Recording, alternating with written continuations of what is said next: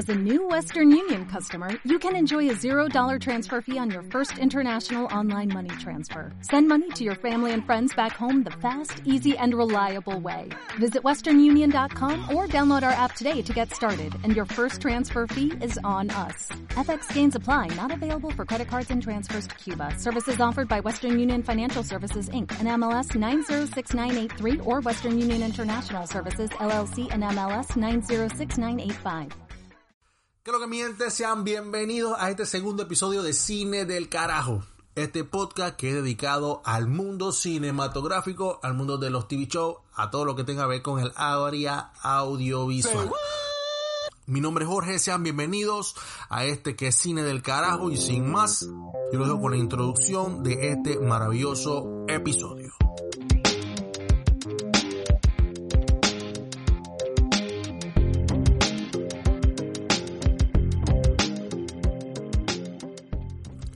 Superhéroes siempre ha sido fascinante, desde que empezó a idearse la creación de superhéroes por allá por los años 20 en los Estados Unidos.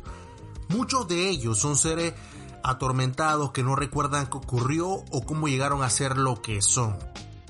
Otros son producto de un accidente científico y otros de otra galaxia, de otro universo, lo que sea. Sin embargo, no fue hasta el año 1938, oigan bien esto, que llegó el primer superhéroe al mundo de los cómics. A partir de ahí comenzaron a llegar todos los demás, Uf, toda la banda esa. Siempre con la intención de salvar el mundo, que ahorita mismo lo necesitamos más que nunca. Para que acaben con esta pandemia. Pero bueno. Pero la verdadera época de los superhéroes no fue hasta, el, hasta los años 60, cuando llegaron otros de la mano de Stan Lee, de Jack Kirby, pero esta última parte eh, será otro plato, otro podcast. Ya que de esto hablaremos de los superhéroes, uno de los más populares de todos los tiempos. Uno que sin superpoderes logró romper todos los esquemas y mantenerse a la altura como ningún otro. Este podcast es dedicado, sí, al Caballero de la Noche, al enmascarado, el hombre murciélago. Nada más y nada menos que Batman.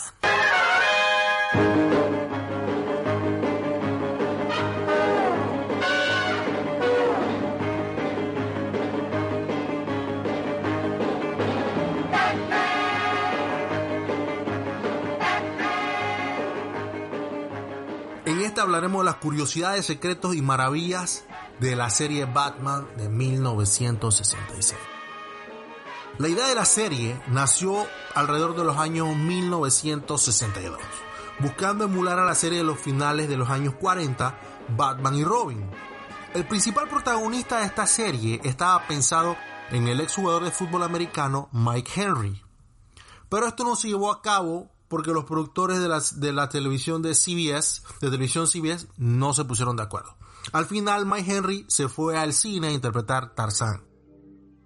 No fue hasta cuando Dossier, uno de los productores de la serie, eligiera a Adam West, después que lo vio actuar en un comercial de leche de chocolate de Nestlé, haciendo el personaje similar a James Bond, pero en un tono más jocoso, más gracioso. Esto convenció a los productores que West era el actor ideal para el papel de Bruce Wayne.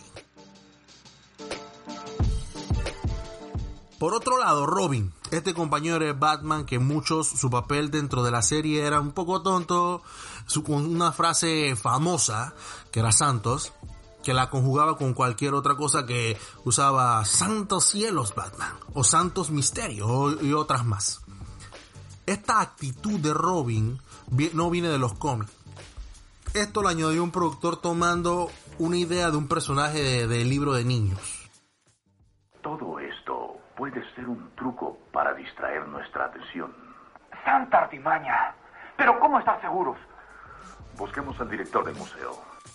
Burt Ward, el actor de Robin, contó que la pasó mal en las grabaciones, ya que le pasaban muchas cagadas, recibiendo pequeñas lesiones a lo largo de las grabaciones, como cuando una vez se abrió la puerta del, batimóvil y se cayó en plena escena, se quemó con explosiones de la pirotecnia en muchas ocasiones y más eso recibió varios golpes en las escenas reales de pelea.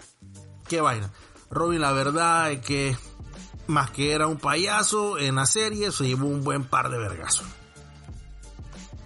Existía un mito que el canal de televisión CBS solía realizar pruebas con los espectadores, con un botón a ver si la serie le había gustado. El día que le tocó el turno a Batman, la serie tuvo una aceptación masiva, gracias a la actuación de Adam West. Y de ahí fue donde se dieron cuenta que los productores tenían un gran éxito, algo garantizado. Y vaya que, pucha, no se equivocaron, no se equivocaron en ningún momento. ¿Qué te pasa, Batman? No, es nada. Es que por un segundo hubiera jurado que la estatua se movió. Parece viva. Aquí es donde las curiosidades de esta serie empiezan a tomar vida. Uno de los cantantes más famosos del mundo, al enterarse que se anunciaba la serie, se ofreció sin pensarlo para hacer el papel del guasón, el famoso Joker. Este fue el cantante Frank Sinatra, ya que era un fanático del guasón y leía todos los cómics en los que apareciera el guasón. Lo que nunca quedó claro fue el rechazo del papel de guasón a Frank, escogiendo a Romero para ese papel.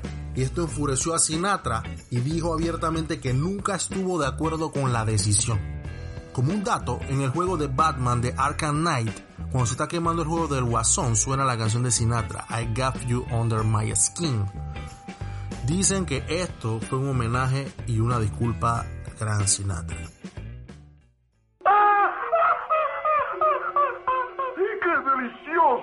El guasón engaña a Batman y se roba la fabulosa colección de joyas casi en sus mismas narices.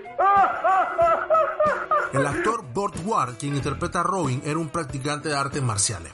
Y en esta ocasión dice que bromeando Ward le había dado una paliza a Bruce Lee.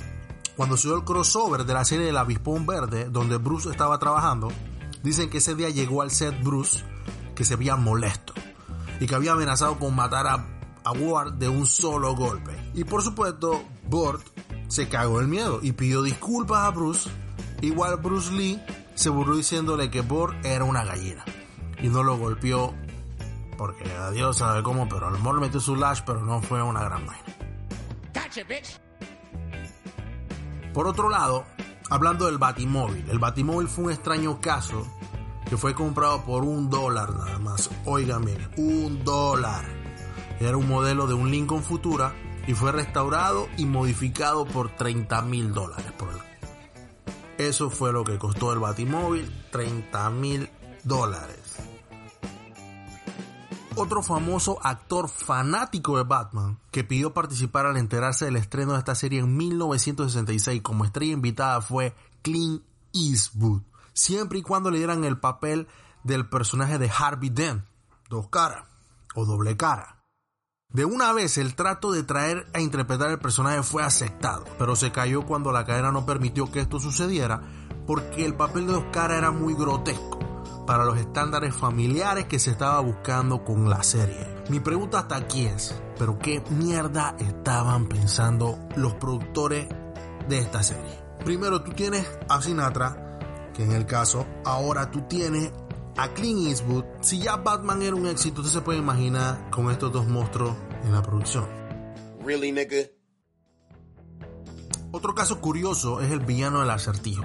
Este personaje era interpretado por el actor Frank Gorshin. Pero para la segunda temporada, una estrella invitada que ya la tenían planeada de antemano era el actor John Astin, muy conocido en su personaje de Homero Adams en la serie de, los, de la familia. Este dijo que solamente participaría en la serie si le daban el papel de acertijo, ya que había sido fanático de este personaje desde niño y hacía el personaje más interesante de todos los cómics. Lo cual la producción aceptó y le concedió el sueño, pero por solamente un par de capítulos y tampoco todo fue la gran vaina. Pero hizo lo que, lo que quería hacer. ¡Oh, mis preciosos patanes peludos! ¿No es una delicia todo esto? No quisiera ser un aguafiestas, guasón. Pero ahora nosotros tenemos que coleccionar algo. ¡A ellos! Por otro lado, si no sabían, el personaje del pingüino era interpretado por Burgess Meredith, que fue famoso por interpretar a Mikey, el entrenador de Rocky Balboa. ¡Hey yo, Adrian! Lo más notable de este actor es que fue, le brindó al personaje una voz ronca, y esto no fue intencional. Fue que debido a que el actor no era un fumador habitual y el pingüino sí lo era. O sea, porque tenía que estar fumando tanto en las escenas de los capítulos se le ponía la voz ronca por el humo del cigarrillo. Y esto fue una marca que le quedó al personaje del pingüino hasta la fecha.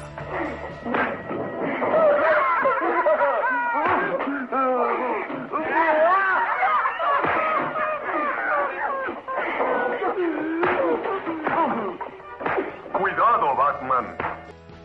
Aquí entramos en la parte más triste del podcast. La primera temporada fue un éxito total. Rompió taquilla, todo el mundo pegó la televisión noche tras noche, locura total. Pero toda la audiencia se desmoronó para la segunda temporada. ¿Por qué? Ahora mundo, ¿pero por qué? ¿Por qué? Ya va, suave. Cuando en otro canal se estrenó la serie de Perdido en el Espacio, en el mismo horario, todos los días, esto hizo que Batman perdiera popularidad rápidamente. Pero los productores en un intento de que tenemos que hacer algo para la tercera temporada, para tratar de subir los niveles de audiencia, trajeron al personaje de Bárbara Gordon. ¿Y quién más era? La Batichica. Y por motivos muy obvios la audiencia, claro, empezó a crecer otra vez. Pero lastimosamente esto no dio para una cuarta temporada y la serie de Batman 66 o año 1966 llegó a su fin. Lo sé, lo sé, lo sé, lo sé, lo sé. Triste. Lastimosamente la serie de Batman llegó a su fin con tres temporadas, 120 capítulos repletos de aventura, drama, acción y sobre todo buco, rantan, bastante humor. Esto fue suficiente para convertir esta serie en un clásico de los todos los fucking tiempos. Adam West inmortalizó a Bruce Wayne, Batman para siempre. Larga vida a Adam West, por siempre será Batman. Y este capítulo llegó a su fin, este capítulo se acabó, se terminó, se causiló, todo. Ya volveremos a la tercera edición de Cine del Carajo, manténganse en sintonía, sigan las redes sociales, estamos en Instagram como Cine del Carajo y ya. Pero nos pueden escuchar en Spotify, en iBox y en la plataforma de podcast de iTunes. No me acuerdo el nombre, se me olvidó. Soy una porquería, lo sé. Nos vemos, chao.